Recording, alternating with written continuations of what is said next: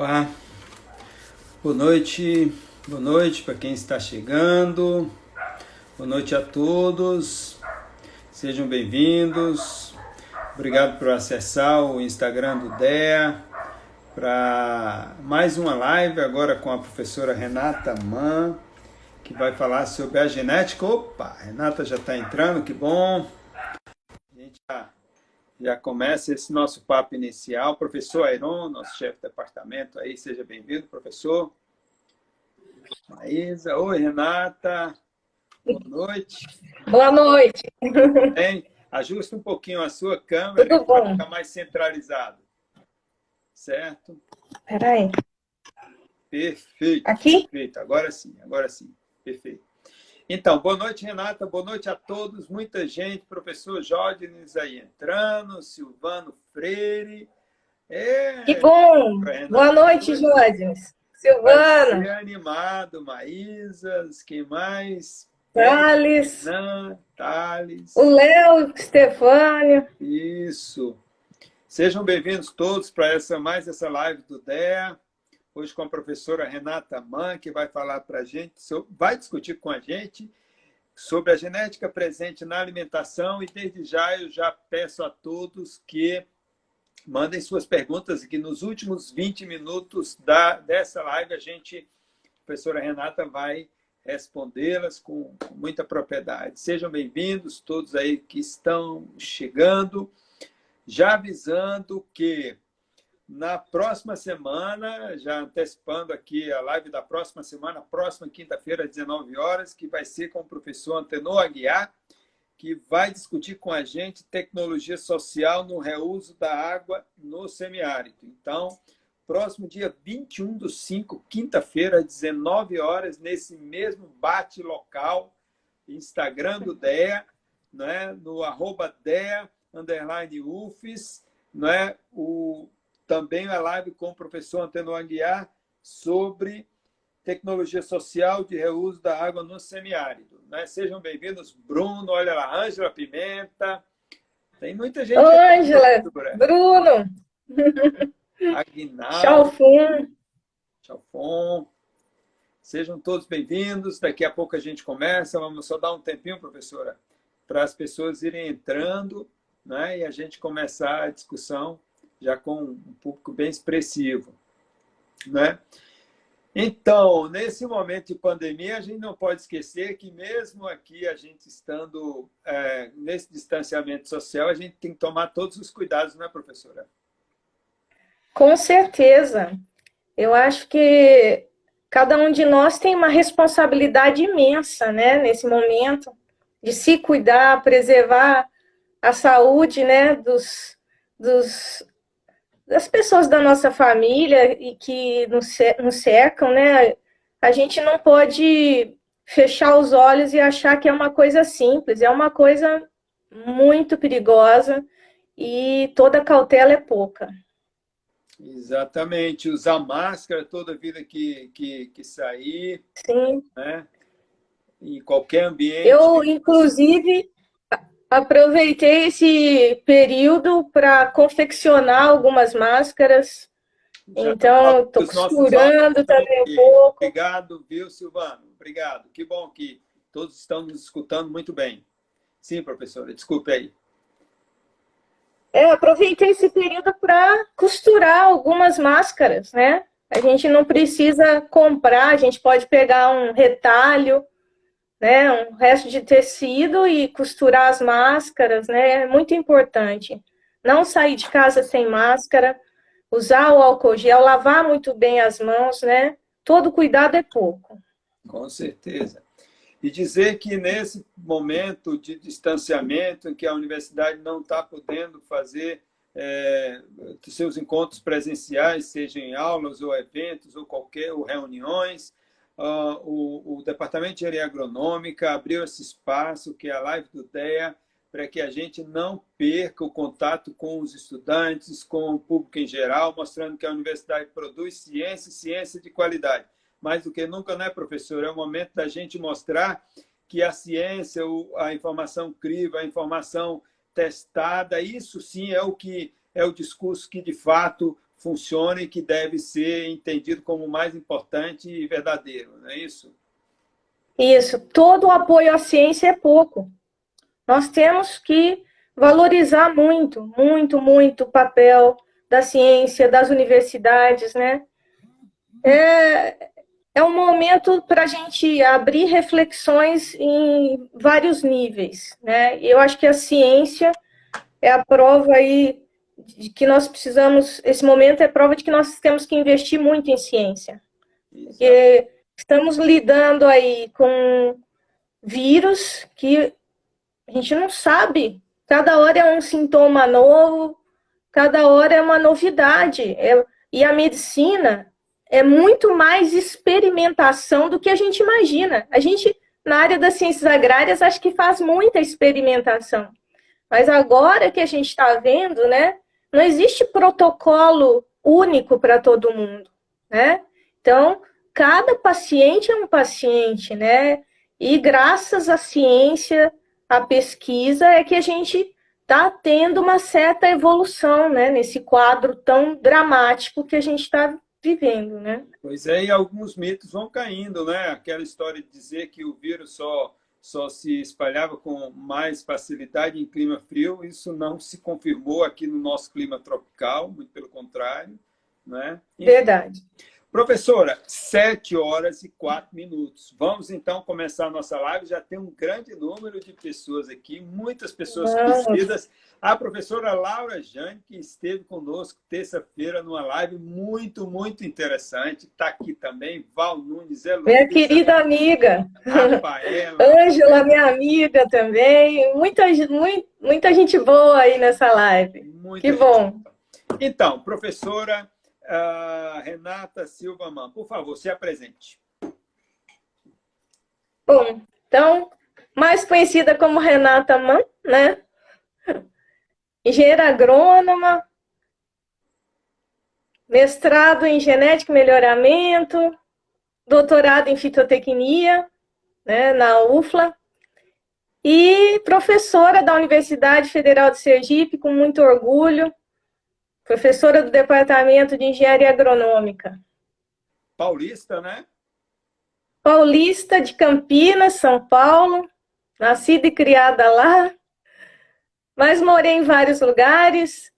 Com Tenho uma ascendência em Minas Gerais. Também, né? Oi? Como a professora Laura também sergipanada, né? É, a sergipanada. Eu e a professora Laura somos vizinhas de cidades lá em São Paulo, né? Votorantim é bem perto de Campinas. Professora, como que a genética está presente na agricultura? Aliás, a genética faz parte de tudo da nossa vida, né? A própria razão da nossa existência tem genética, né? Exatamente. Toda vez que a gente vai falar de genética, não tem como não falar dos primórdios da, da, da vida na face da Terra, né? Então a genética está em, em quase tudo, né? É a razão da nossa existência e principalmente a genética trabalhada, né? Por nós profissionais das ciências agrárias, é, nos alimentos, né? Essa genética está nos alimentos. Pois é, é, é, bom que o, que o nosso é, internauta entenda que, claro, você tem todas as, as espécies que, que não foram melhoradas, não passaram por um melhoramento genético, né? É, sementes crioulas e tudo mais. Mas o que se produz hoje no Brasil passou já por, um, por, um, por uma, uma mudança genética bastante grande. Milho, feijão, soja, tudo isso. Isso, eu gostaria de fazer é, uma, uma, uma, um questionamento, né? Assim, é, se todos nós pararmos para pensar no que nós comemos ao longo dessa semana ou hoje, nós vamos ter inúmeros alimentos que foram trabalhados geneticamente, né? E um, uma coisa interessante é que a maioria desses alimentos, eles nem são nativos do Brasil. Mas aqui eles sofreram um trabalho tão bom, né, tão forte para melhorar a produtividade, para melhorar o valor nutritivo, e isso a gente pode é, é, ter essa certeza de que esse trabalho ele influenciou diretamente na qualidade dos alimentos que a gente consome hoje em dia. Por exemplo, o milho, que é esse produto que o, que o agricultor sergipano está plantando agora, né? Ele não é Muito. ele não é um produto de origem brasileira, ele é mexicano de origem, não é isso? Isso. Então, é um germoplasma de origem mexicana, mas que ele faz parte da história da humanidade, milho, né? Então, hoje no Brasil, nós temos programas de melhoramento invejáveis. A Embrapa, né, é, e algumas empresas elas têm um papel extremamente relevante na obtenção de materiais bem adaptados, né, que vão levar é, altas, que vão prover, né, altas produtividades aos agricultores. E além disso, a gente também tem que pensar no milho, como você colocou, o milho crioulo, né? Esse milho que é conservado de geração a ger... e passado de geração a geração, que é cultivado e que às vezes tem características tão interessantes como rusticidade, resistência a algumas doenças, que podem depois ser melhor, é, essas características podem ser melhor trabalhadas em programas de melhoramento, né? Mas esse material, apesar de não estar diretamente dentro de um programa de melhoramento, ele tem um valor histórico, um valor cultural extremamente relevante. Pois é, e quando a gente pensa, professor, eu estava pensando aqui, já pensando na, na, conversa que a gente vai ter com o professor Antenor na próxima semana, que vai falar com certeza sobre São Francisco e tudo que diz respeito ao semiárido. Espécies que são, ah, que eram reconhecidas como de clima frio, como, por exemplo, uva, né? E que hoje são produzidas em clima semiárido. Passou por uma mudança genética, não foi? Isso, um trabalho de melhoramento, né? É, eu acho que um exemplo que a gente pode dar também, é, além da uva, é a soja, que ninguém nunca imaginou que se plantaria soja na Bahia, em Sergipe, e a gente está tendo plantios, né? E a região de Barreiras é um exemplo disso, né? Começou no Cerrado e foi se estendendo, se estendendo, isso tudo fruto do melhoramento. E do melhoramento antes convencional, sem uso de, biotecnolo... de grandes ferramentas biotecnológicas, né? É, então, é aquele melhoramento clássico, cruzamentos, seleção, né, testes locais, né, testes de valor de cultivo e uso em diferentes condições de clima, solo. Né? Então, é, é um, um ganho que a gente não consegue medir, né? Então, é, imagina só que na nossa live sempre tem gente que não é necessariamente da área agronômica. Eu, por exemplo, e agora Vitor Sima passou aqui na minha frente é, e tantos outros que não são da área agronômica e que não sabe exatamente o que é o tal do melhoramento genético. Explica aí de uma forma didática, como a senhora sabe fazer muito bem. Bom, o melhoramento, é, na realidade, ele é feito desde a pré-história, né? desde o homem pré-histórico. Só que antes ele era feito de uma forma empírica, ali do R acerta, né? Sem um fundamento científico. Exemplo, e ao longo da humanidade. uma seleção, escolher as melhores plantas. Isso. Escolhi aquelas que germinavam melhor, guardava aquelas sementes que, que, germina, que, que germinavam melhor, que se formavam, que eram maiores. Então, uma coisa muito empírica, né? Do, da lida diária dele, sem conhecimento científico. E depois dos achados de Mendel, que, que foi um monge, né? Um religioso, mas que tinha um amor pela história natural, né? Pelo estudo das, de ciências, ele dedicou uh, a vida dele para trabalhar com ervilhas e depois com abelhas para provar algumas hipóteses, para testar algumas hipóteses com base científica. E depois de 1900, Mendel viveu é, até ele viveu no início do século XIX. Quando Mendel faleceu, só depois, em 1900, é que se começou a dar valor a esse conhecimento obtido por ele. Então a gente pode dizer que o melhoramento ele teve um início com base científica nessa nessa época, né?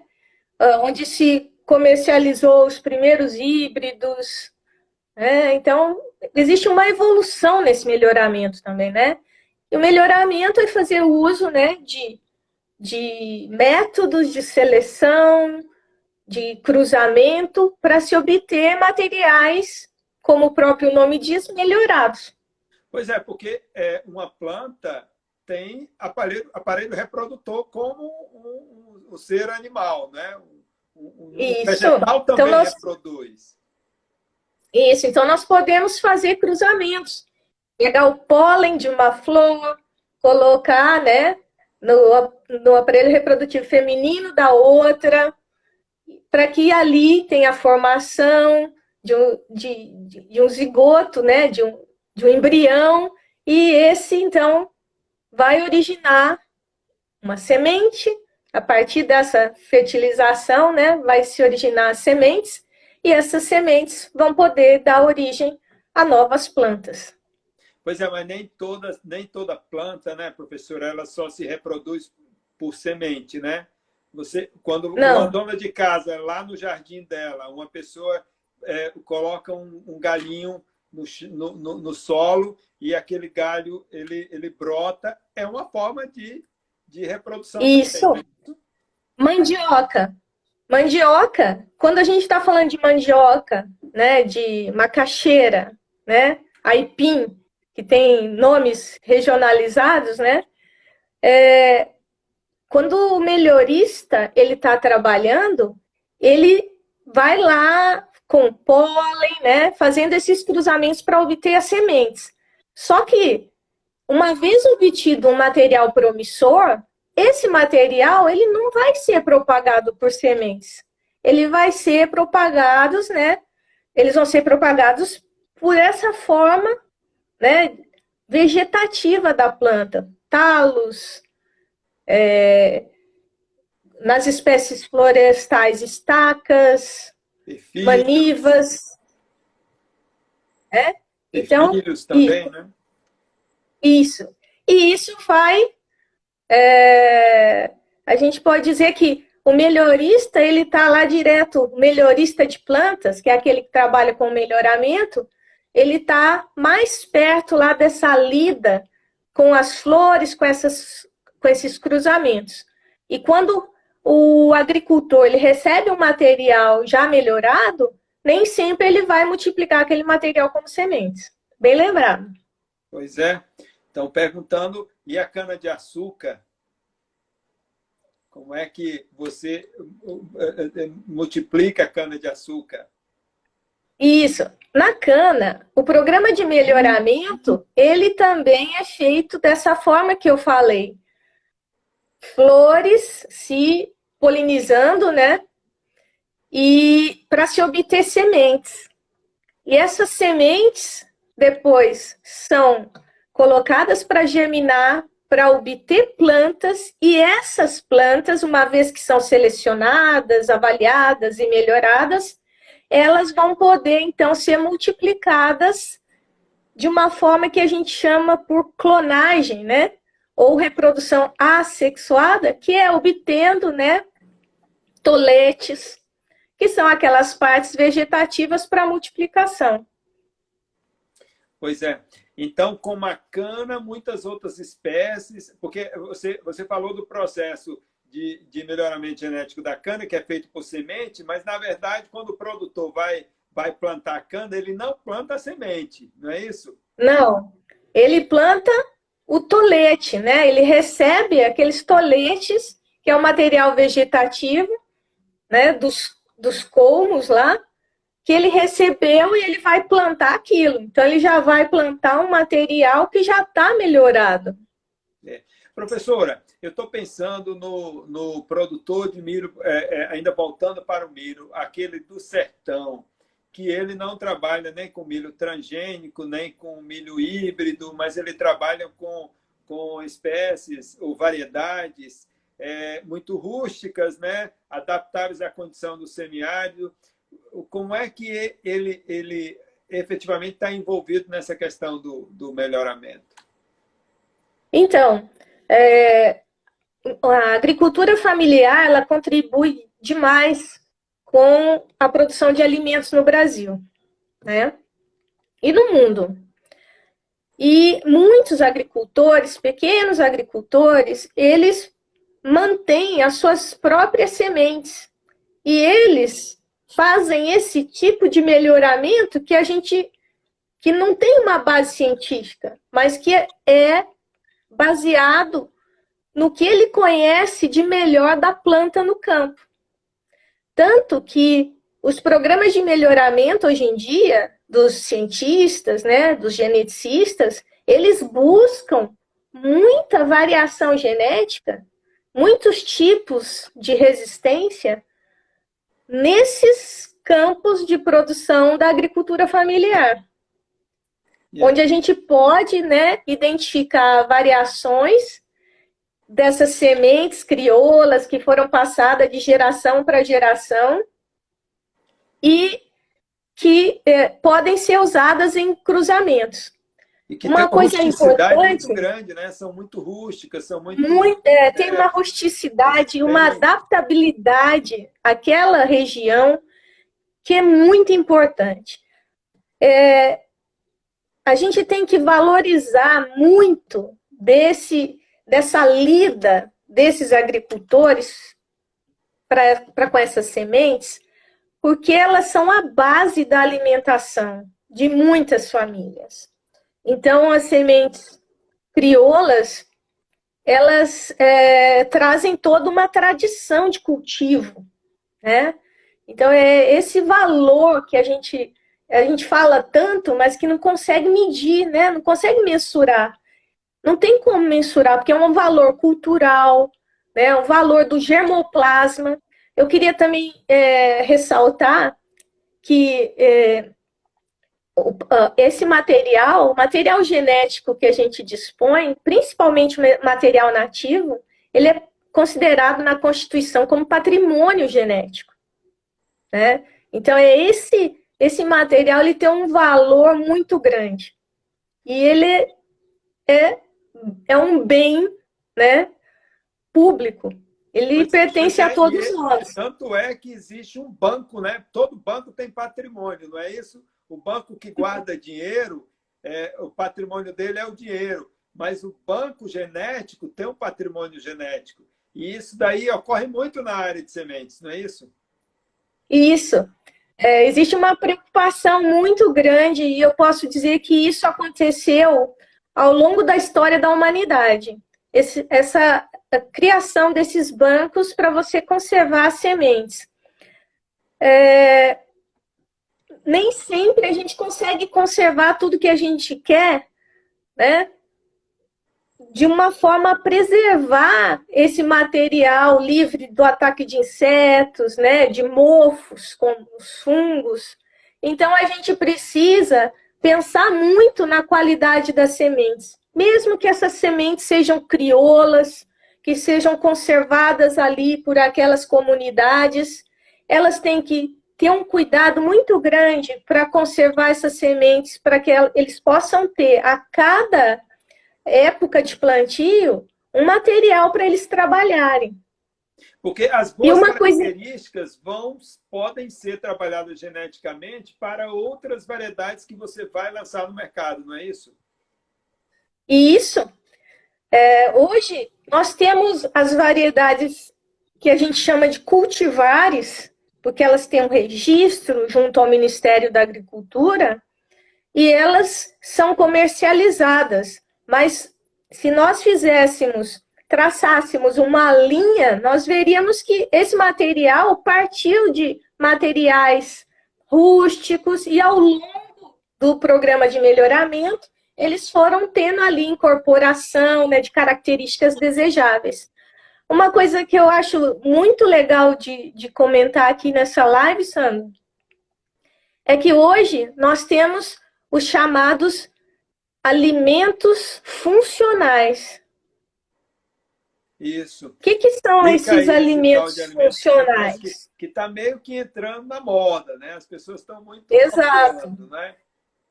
Então, olha só. Antigamente, uma cultivar de macaxeira, ela tinha é, um valor nutricional em vitaminas muito menor do que hoje.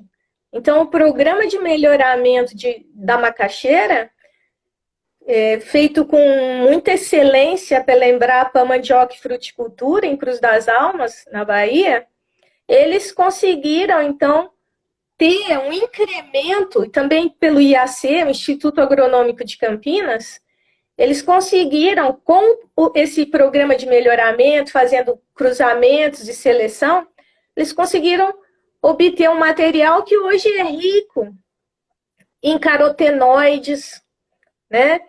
Que são extremamente importantes para a nossa saúde. Amendoins, abacate com ômega 9, que dá uma estabilidade para o óleo, né, do óleo do abacate, o óleo do amendoim, que permite uma melhor conservação do amendoim.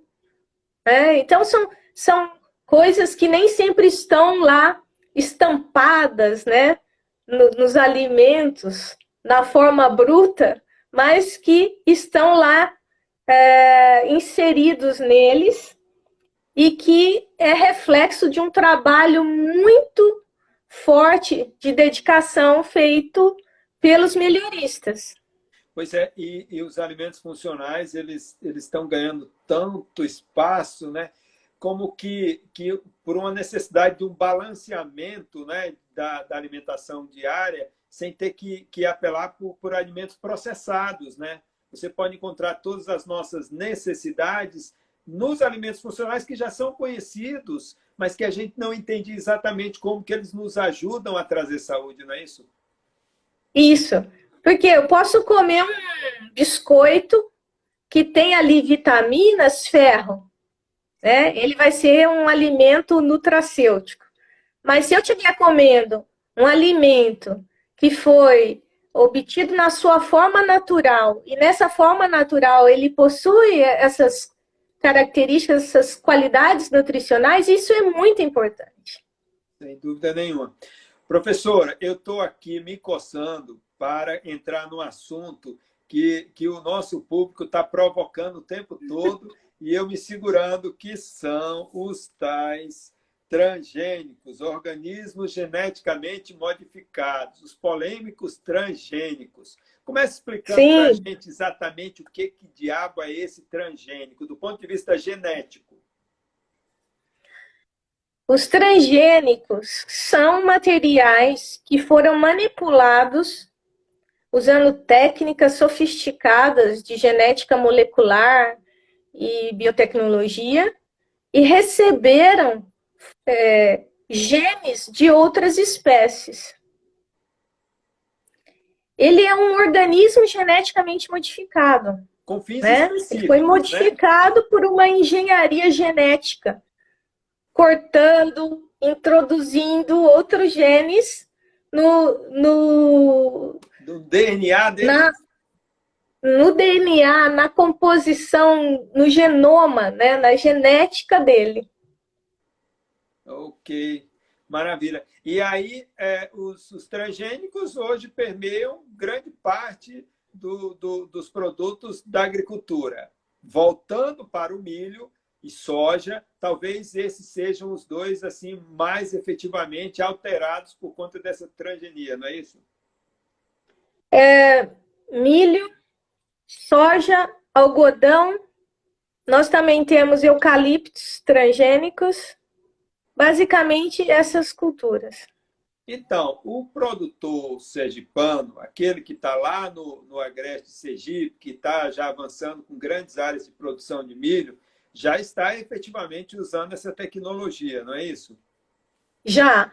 Mais de 90% do milho plantado é transgênico aqui no estado. Professor, e no Brasil. Por que essa polêmica toda com o transgênico? Porque é, é, dizem que, é, bom, o, tra o, transgênico já é um produto da engenharia genética, resolve alguns problemas de, de, de resistência a pragas, a doenças e etc mas do ponto de vista da alimentação ainda existe uma polêmica muito grande dos efeitos que pode trazer para nós humanos. Não existe ainda estudos muito conclusivos a respeito disso, não é isso? Não. Uh, os estudos mais conclusivos eles estão relacionados com alergias, né? Por exemplo, se eu é, vou comer um milho transgênico e ele recebeu um segmento de um gene de uma espécie que me dá uma alergia, eu posso ter essa alergia comendo esse milho. Mas não existem resultados muito. É, não existem resultados divulgados. São feitos muito, muitos testes antes de liberarem esses materiais. É, né? E caso... existe existe um controle muito forte, existe até uma lei, é, que, que é a lei de biossegurança, onde ela determina uma série de ações que devem ser feitas antes da liberação de um transgênico. Efetivamente, aqui em Sergipe, aquele produtor de milho que está usando milho transgênico, onde que ele encontrou as vantagens da, da utilização desse milho? É produtividade, é resistência à praga? O que, qual foi produtividade ganha com o uso do transgênico? Primeiro que ele está usando material que é top, é elite. A empresa ela não vai usar essa tecnologia toda num material pouco produtivo. Então, o material é muito produtivo, ele tem a, resistência, né? Tem resistência a, a determinadas pragas e o, os agricultores eles eles não querem ficar é, alguns deles usando um material pouco produtivo. Eles querem também entrar no mercado, ter, competi ter competitividade. Para isso, ele precisa ter acesso à tecnologia e fazer uso dessa tecnologia. O problema é que nem sempre ele faz uso da tecnologia de forma correta. Mas então, ele às vezes está gastando. Com, comparando com o milho híbrido. Imagina só. Primeiro, por favor, diferencia aí o milho híbrido do milho transgênico. Os milhos transgênicos são todos híbridos. Tá. O milho híbrido é aquele que tem um pai, uma mãe e ele é o primeiro filho do casal. Vou dizer de uma forma bem simples. Tá? Então ele é para frente. Eu, é, as empresas não vão inserir tecnologia como essa num milho que não é híbrido. Certo. Então só é, os milhos híbridos altamente produtivos que têm um vigor que a gente chama de vigor híbrido, né? É que, que supera os pais, na maioria das vezes, é que vão estar tá, é, recebendo essa tecnologia. Então, hoje, é, no estado, a maioria dos produtores, quase 99%, usa milho híbrido né, e transgênico. Uh, mas nós não podemos deixar de falar de algumas variedades de polinização aberta que não são, que, que passaram por um processo de melhoramento, mas que não necessariamente são transgênicas. São então, nós temos. São transgênicos. Isso, nós temos nichos de mercado que querem materiais desse tipo. Uh, a gente acha que o mundo inteiro usa transgênico. Mas, por exemplo, no Reino Unido, Existem leis que restringem o uso de transgênicos na agricultura.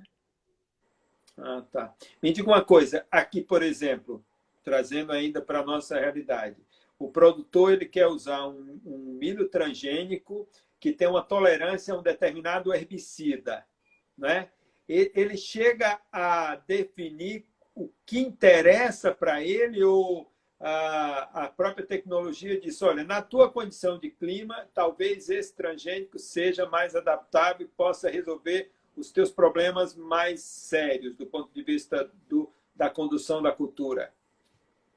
É, nós Porque temos. Nem todo transgênico é... resolve todos os problemas, né? A depender não. do transgênico tem, é mais específico para determinada situação, não é isso?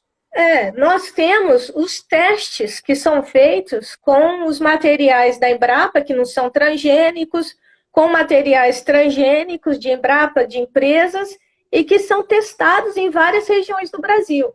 Então, aqueles materiais que, que dentro do zoneamento agrícola, né, de, de risco, ele é indicado como adequado para aquela região, então ele, ele é, os agricultores são motivados a usar aquele material. Hoje nós temos muitos, muitas opções né, de, de sementes de, de alto valor. É, né? Então, uh, isso está tá dentro do zoneamento. Né? Então, para a região Nordeste, que tem uma condição de clima diferente do Centro-Oeste, os transgênicos de milho não são os mesmos. São, são é, transgênicos adaptados para cada condição de clima ou até mesmo de solo.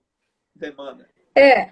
Algumas cultivares, elas têm um desempenho bom em várias regiões, mas outras, a gente uhum. tem é, um comportamento melhor de uma cultivar num lugar do que no outro.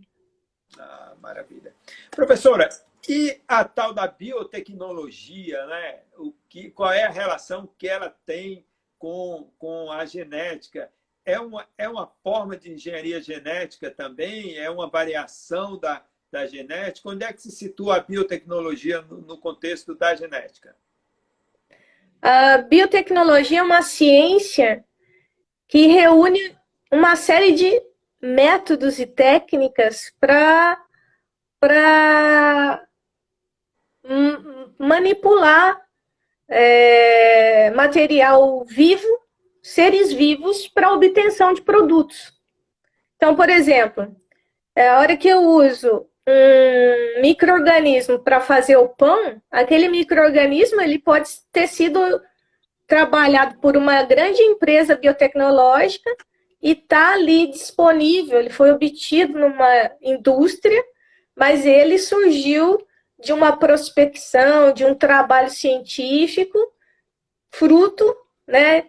E ele é fruto do uso dessas técnicas biotecnológicas. Então, fazer pão é, é biotecnologia também. Então, existe Só manipulação que... genética aí também? Nós estamos fazendo pão, manipulando um, um ser vivo, que é aquele fermento, para que ele nos ajude a obter um pão.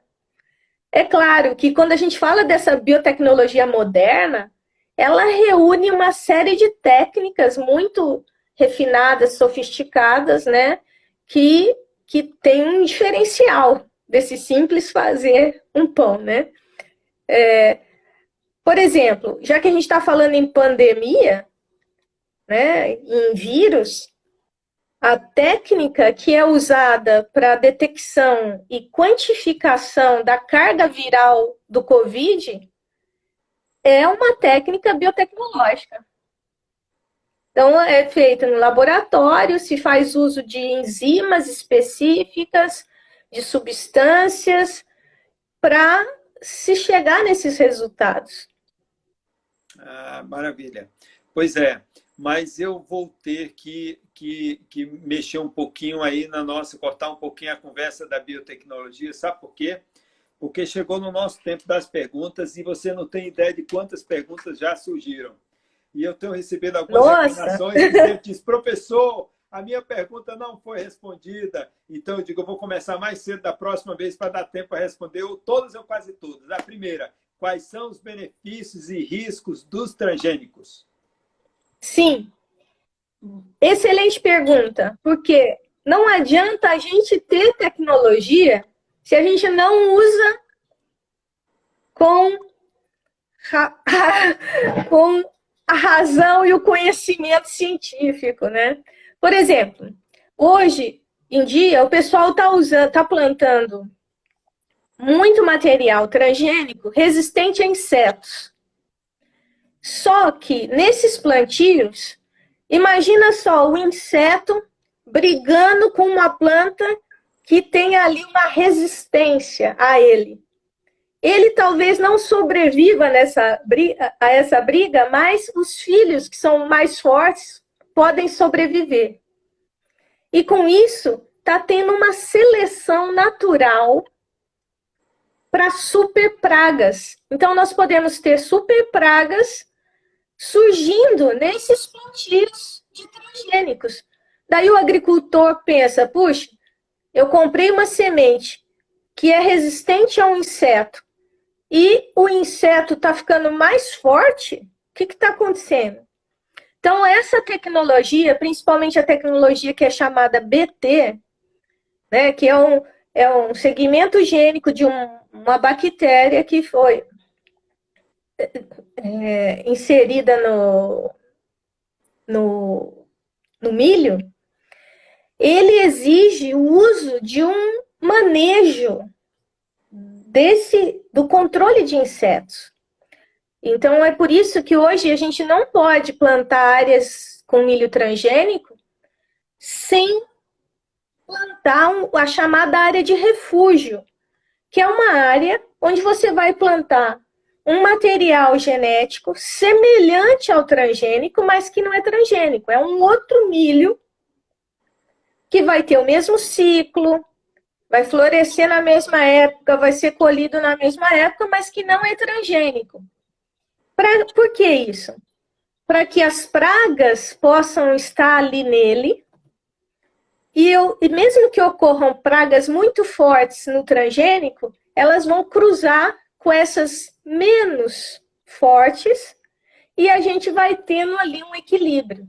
E, e eu também não posso chegar nessa. De aparecer o, o, algum controle biológico, né, professor?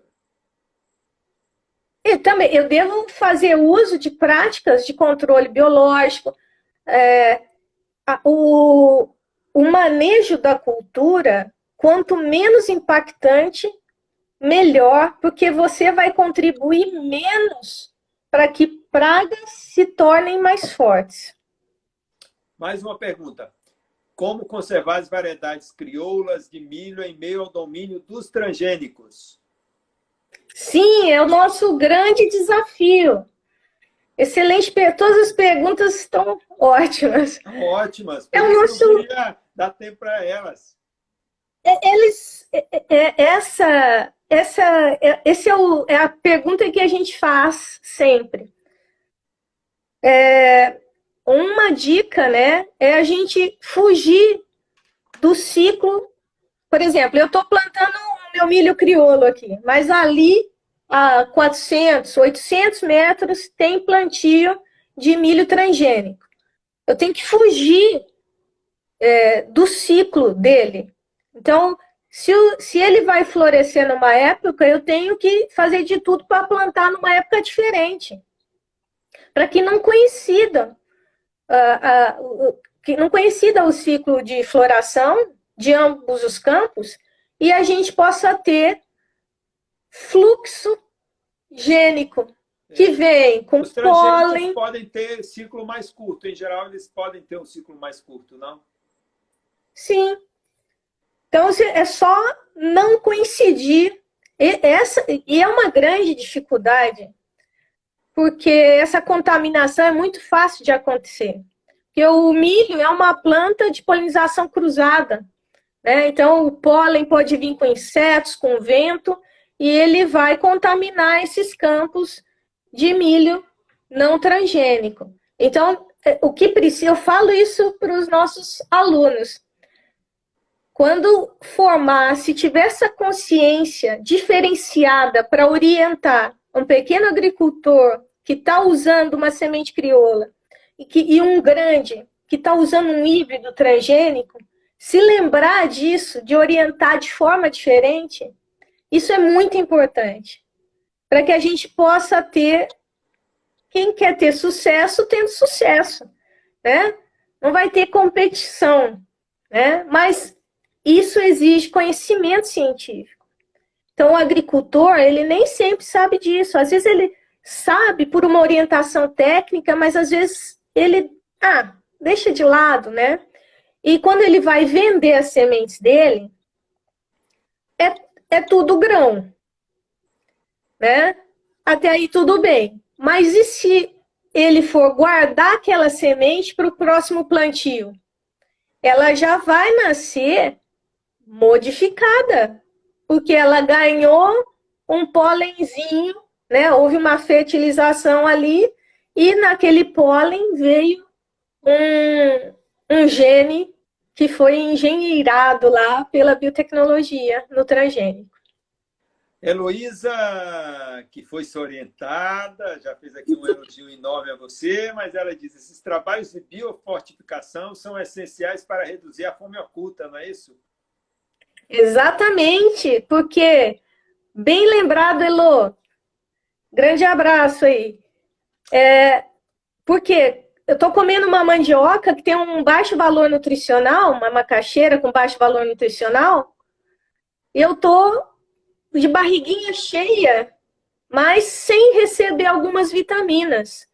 Então, quando eu consigo trabalhar no melhoramento alimentos que vão ter carotenos, que vão ter vitaminas, eu consigo então trabalhar um pouco com essa fome oculta, né?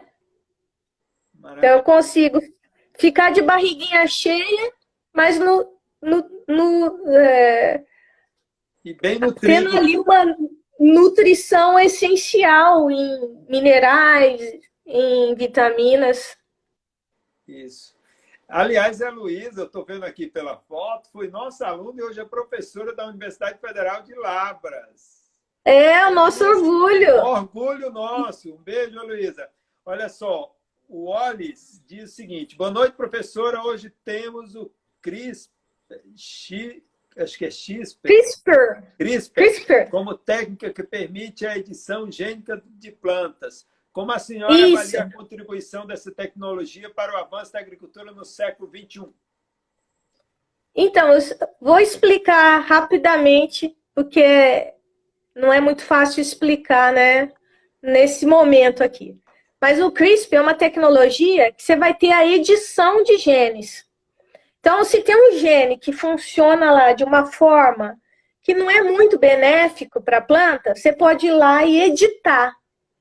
Como se fosse lá, não, deixa eu escrever diferente esse gene aqui, para ele ter resistência, já que ele não tinha, para ele ter maior produtividade, ele do que ele já tem. genética dele? você edita. Você não está inserindo uma sequência diferente, você está editando. Muda de posição.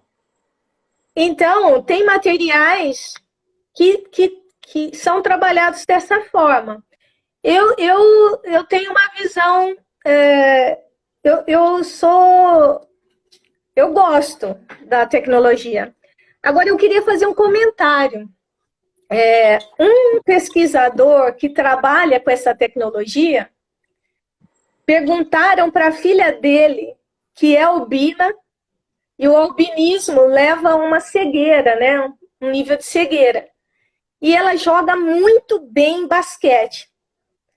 Daí perguntaram para ela: Você gostaria de, antes de nascer, ter o seu o seu DNA engenheirado pela, por essa tecnologia que seu pai trabalha, adivinha qual foi a resposta dela? Não. Foi, foi não. Por quê? Porque senão eu não seria a jogadora que eu sou. Porque foi com essas dificuldades que eu me tornei uma boa jogadora que enxerga muito mal de basquete. Então, quando a gente pensa em animais, essa tecnologia assusta um pouco. Foi isso que, que alguns pesquisadores começaram a trabalhar na Ásia. Mas com plantas, eu vejo com bons olhos. Eu acho que essa edição ela pode ser feita. O conhecimento ele existe, ele tem que ser trabalhado da melhor forma. Mas da mesma forma que os transgênicos, essa tecnologia ela exige um manejo para o uso de material com essa tecnologia. A gente não pode querer tratar todos os materiais de uma forma só.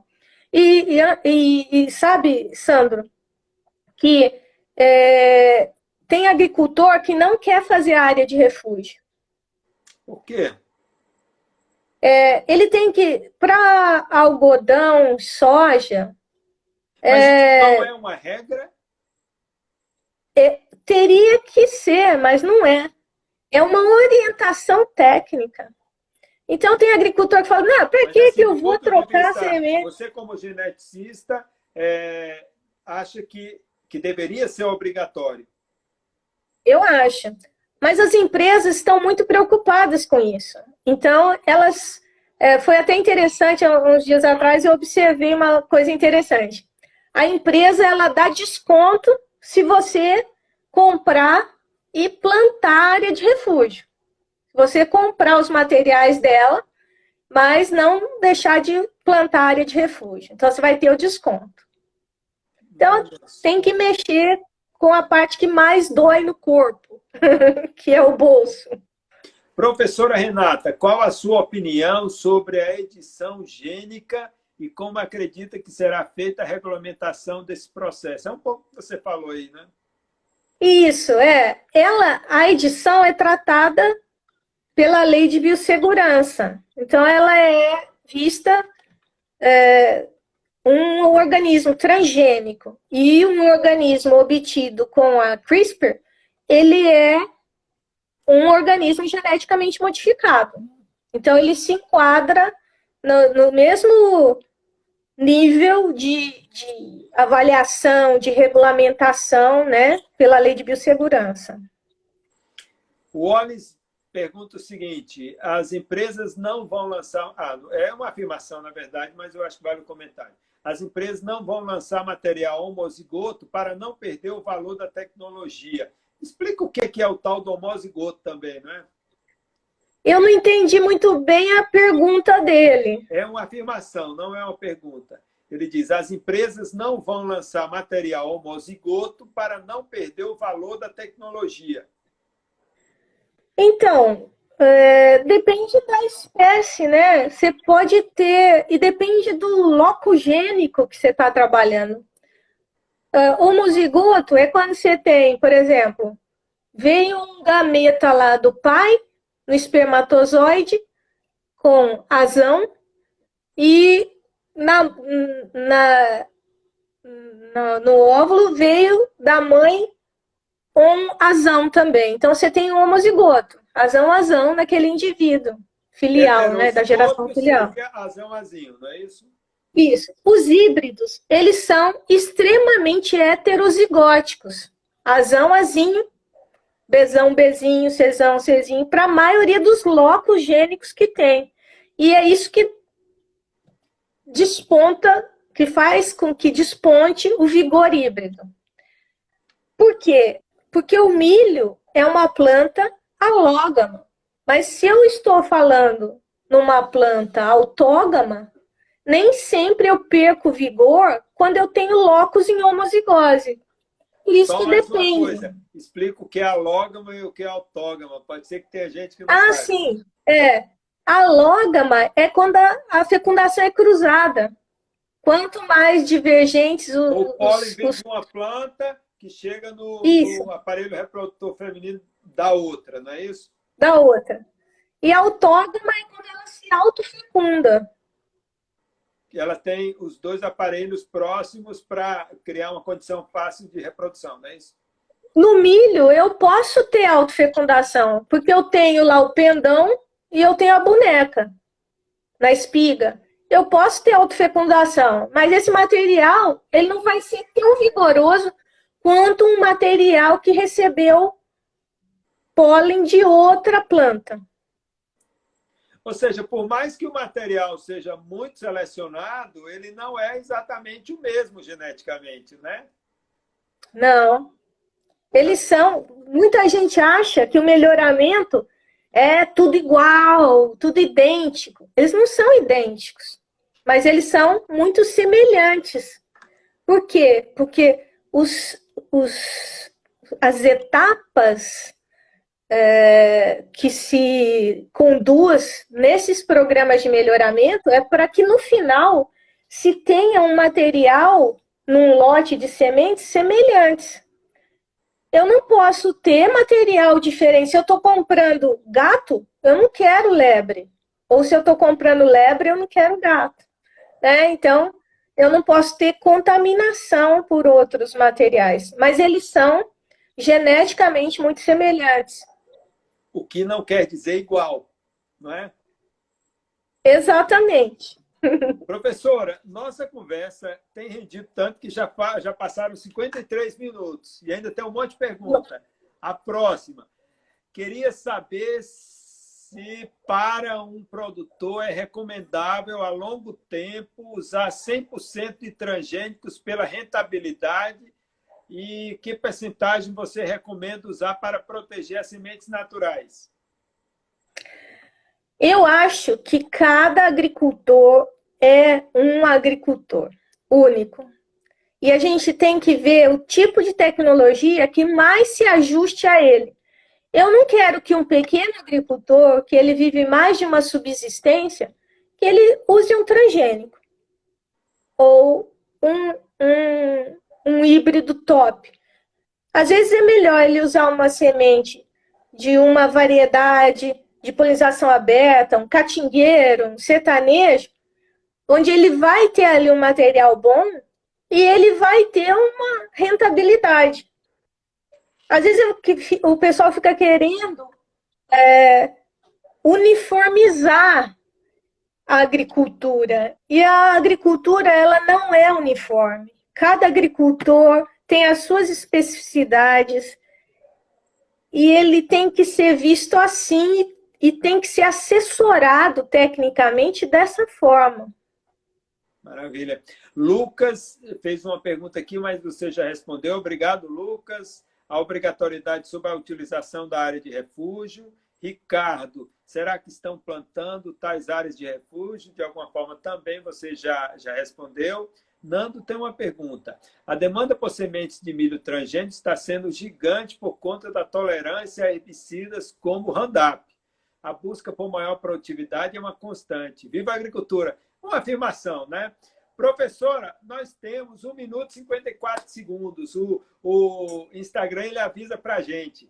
Por favor, faça as suas colocações finais. Antes, porém, eu quero divulgar que na próxima quinta-feira o professor Antenor Aguiar, dia 21 de maio, estará aqui conosco para discutir tecnologia social de, resu, de reuso na água é, no, do semiárido. O professor Antenor Aguiar, reuso da água do semiárido, próxima quinta-feira. E na terça-feira, no meu Instagram, sandralanda.oficial, dentro do Fórum Empreenda Agro, o doutor Ricardo Chaves Lima, da Universidade Federal de Pernambuco, que vai discutir sobre impacto, os impactos da Covid no agronegócio. Professora, é todo seu espaço. E desde já, muito, muito obrigado por participar aqui com a gente da live. Foi excelente, muito bom mesmo. Sandra, eu quero agradecer demais a oportunidade de estar podendo falar da genética. Eu sou uma apaixonada pela genética e, e eu, eu acho que que é isso que eu tento passar para pro, os meus alunos e para o pessoal que trabalha comigo, que é uma ciência maravilhosa, mas como qualquer outra ciência, é, você tem que saber como usar. Então, não adianta você ter acesso à tecnologia e não fazer o uso correto dela. Então, é essa mensagem que eu deixo aí, agradecendo a todos pela, pelas, pelos coraçõezinhos aí Muitos. e por estarem aqui e conosco. A nossa live vai estar disponível nos stories a partir de 10 minutos. Vai estar acabando o tempo. Tchau, muito obrigado para todos que participaram. Obrigado, professora Renata. E até a próxima quinta-feira e terça-feira no meu Instagram.